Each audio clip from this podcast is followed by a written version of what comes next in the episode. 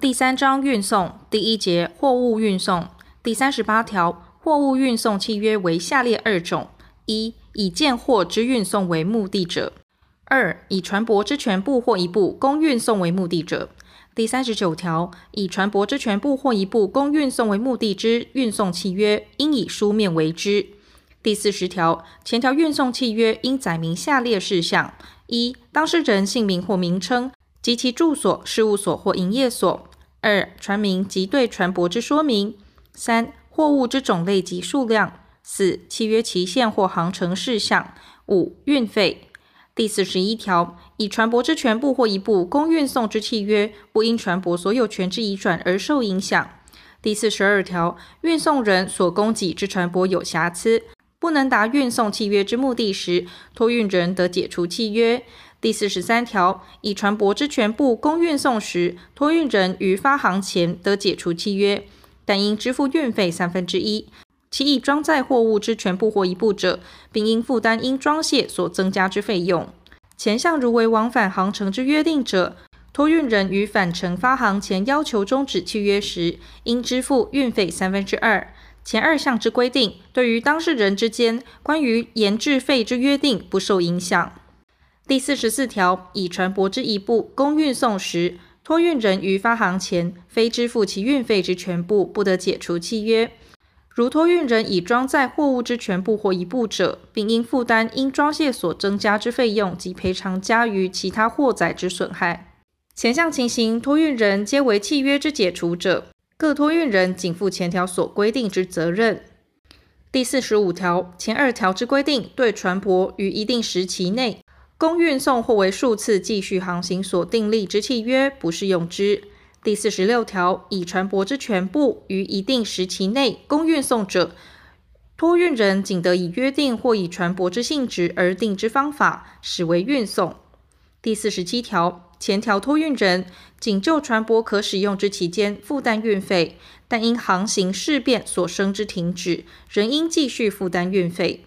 前项船舶之停止，系因运送人或其代理人之行为，或因船舶之状态所致者，托运人不负担运费。如有损害，并得请求赔偿。船舶行踪不明时，托运人以得最后消息之日为止，负担运费之全部，并自最后消息后，以契于该次航行通常所需之期间应完成之日，负担运费之半数。第四十八条，以船舶之全部或一部供运送者，托运人所装载货物不及约定之数量时，仍应负担全部之运费，但应扣除船舶因此所减省费用之全部，即因另装货物所取得运费四分之三。第四十九条，托运人应解除契约，应付全部运费时，得扣除运送人因此减省费用之全部，即另装货物所得运费四分之三。第五十条，货物运达后，运送人或船长应即通知托运人指定之应受通知人或受货人。第五十一条，受货人怠于受领货物时，运送人或船长得以受货人之费用，将货物寄存于港埠管理机关或合法经营之仓库，并通知受货人。受货人不明或受货人拒绝受领货物时，运送人或船长得依前项之规定办理，并通知托运人及受货人。运送人对于前二项货物有下列情形之一者，得申请法院裁定准予拍卖，于扣除运费或其他相关之必要费用后，提存其价金之余额：一、不能寄存于仓库；二、有腐坏之余；三、显见其价值不足抵偿运费及其他相关之必要费用。第五十二条。以船舶之全部或一部供运送者，运送人非于船舶完成装货或卸货准备时，不得签发装货或卸货准备完成通知书。装卸期间自前项通知送达之翌日起算，期间内不工作休假日及装卸不可能之日不算入，但超过合理装卸期间者，船舶所有人得按超过之日期请求合理之补偿。前项超过装卸期间休假日及装卸不可能之日亦算入之。第五十三条，运送人或船长于货物装载后，因托运人之请求，应发给载货证券。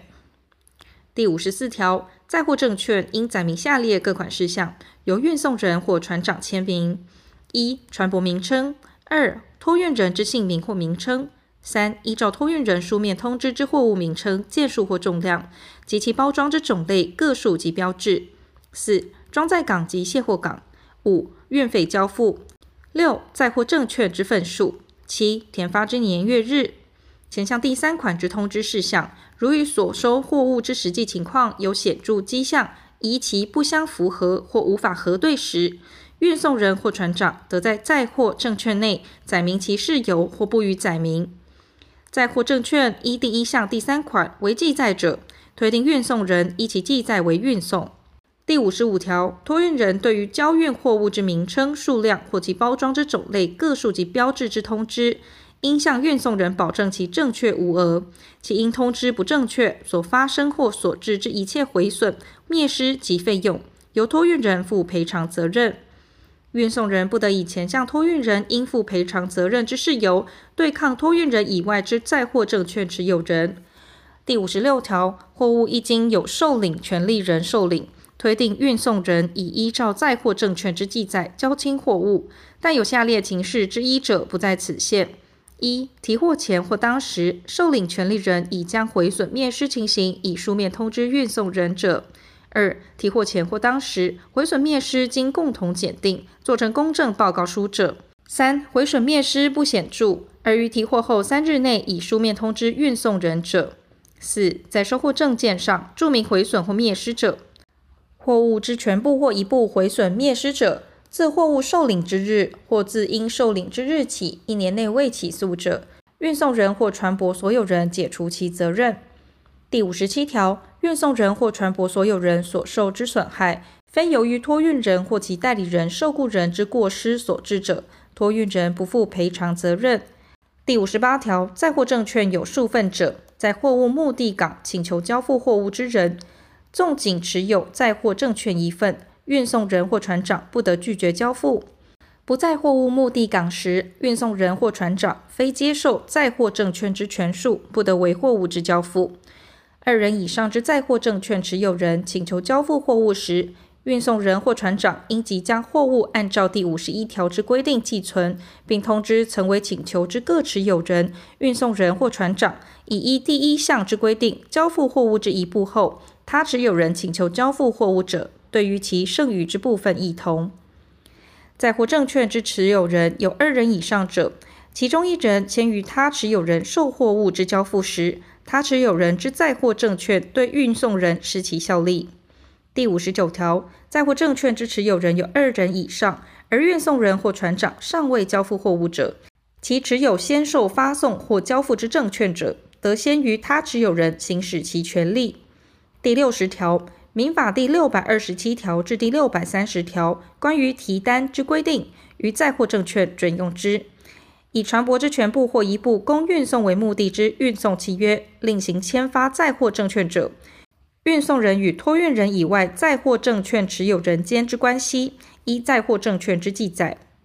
第六十一条，以建货运送为目的之运送契约或载货证券记载条款、条件或约定，以减轻或免除运送人或船舶所有人对于因过失或本章规定应履行之义务而不履行，致有货物毁损、灭失或迟到之责任者，其条款、条件或约定不生效力。第六十二条，运送人或船舶所有人于发行前及发行时，对于下列事项应为必要之注意及措置：一、使船舶有安全航行之能力；二、配置船舶相当船员、设备及供应；三、使货舱、冷藏室及其他供载运货物部分适合于受载、运送与保存。船舶于发航后因图失航行能力所致之毁损或灭失，运送人不负赔偿责任。运送人或船舶所有人为免除前项责任之主张，应负举证之责。第六十三条，运送人对于承运货物之装载、卸载、搬移、堆存、保管、运送及看守，应为必要之注意及处置。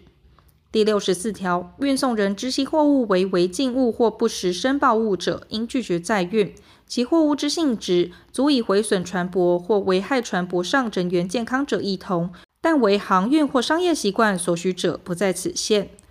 运送人知悉货物之性质具易燃性、易爆性或危险性，并同意装运后，若此货物对于船舶或货载有危险之余时，运送人得随时将其起岸、毁弃或使之无害。运送人除由于共同海损者外，不负赔偿责任。第六十五条，运送人或船长发现未经报名之货物，得在装载港将其起岸，或使支付同一航程同种货物应付最高额之运费。如有损害，并得请求赔偿。前项货物在航行中发现时，如系违禁物或其性质足以发生损害者，船长得投弃之。第六十六条，船舶发航后，因不可抗力不能到达目的港，而将原装货物运回时，纵其船舶约定为去航及归航之运送，托运人仅负担去航运费。第六十七条，船舶在航行中因海上事故而需修缮时，如托运人于到达目的港前提取货物者，应付全部运费。第六十八条，船舶在航行中遭难或不能航行，而货物仍由船长设法运到目的港时，如其运费较低于约定之运费者，托运人减支两运费差额之半数。如新运费等于约定之运费，托运人不负担任何费用。如新运费较高于约定之运费，其增高额由托运人负担之。第六十九条，因下列事由所发生之毁损或灭失，运送人或船舶所有人不负赔偿责任：一、船长、海员、饮水人或运送人之受雇人于航行或管理船舶之行为而有过失；二、海上或航路上之危险、灾难或意外事故；三、非由于运送人本人之故意或过失所生之火灾；四、天灾；五、战争行为；六、暴动；七、公共敌人之行为。八、有权利者之拘捕、限制或依司法程序之扣押；九、检疫限制；十、罢工或其他劳动事故；十一、救助或意图救助海上人命或财产；十二、包装不顾；十三、标志不足或不符；十四、因货物之固有瑕疵、品质或特性所致之耗损或其他毁损灭失；十五、货物所有人、托运人或其代理人、代表人之行为或不行为。十六，船舶虽经注意仍不能发现之隐有瑕疵。十七，其他非因运送人或船舶所有人本人之故意或过失，即非因其代理人、受雇人之过失所致者。第七十条，托运人于托运时故意虚报货物之性质或价值，运送人或船舶所有人对于其货物之毁损或灭失，不负赔偿责任。除货物之性质及价值于装载前已经托运人声明并注明于载货证券者，运送人或船舶所有人对于货物之毁损灭失，其赔偿责任以每件特别提款权六六六点六七单位或每公斤特别提款权二单位计算所得之金额，两者较高者为限。前项所称件数，系指货物托运之包装单位。其以货柜、垫板或其他方式并装运送者，应以载货证券所载其内之包装单位为件数；但载货证券未经载明者，以并装单位为件数。其使用之货柜系由托运人提供者，货柜本身得作为一件计算。由于运送人或船舶所有人之故意或重大过失所发生之毁损或灭失，运送人或船舶所有人不得主张第二项单位限制责任之利益。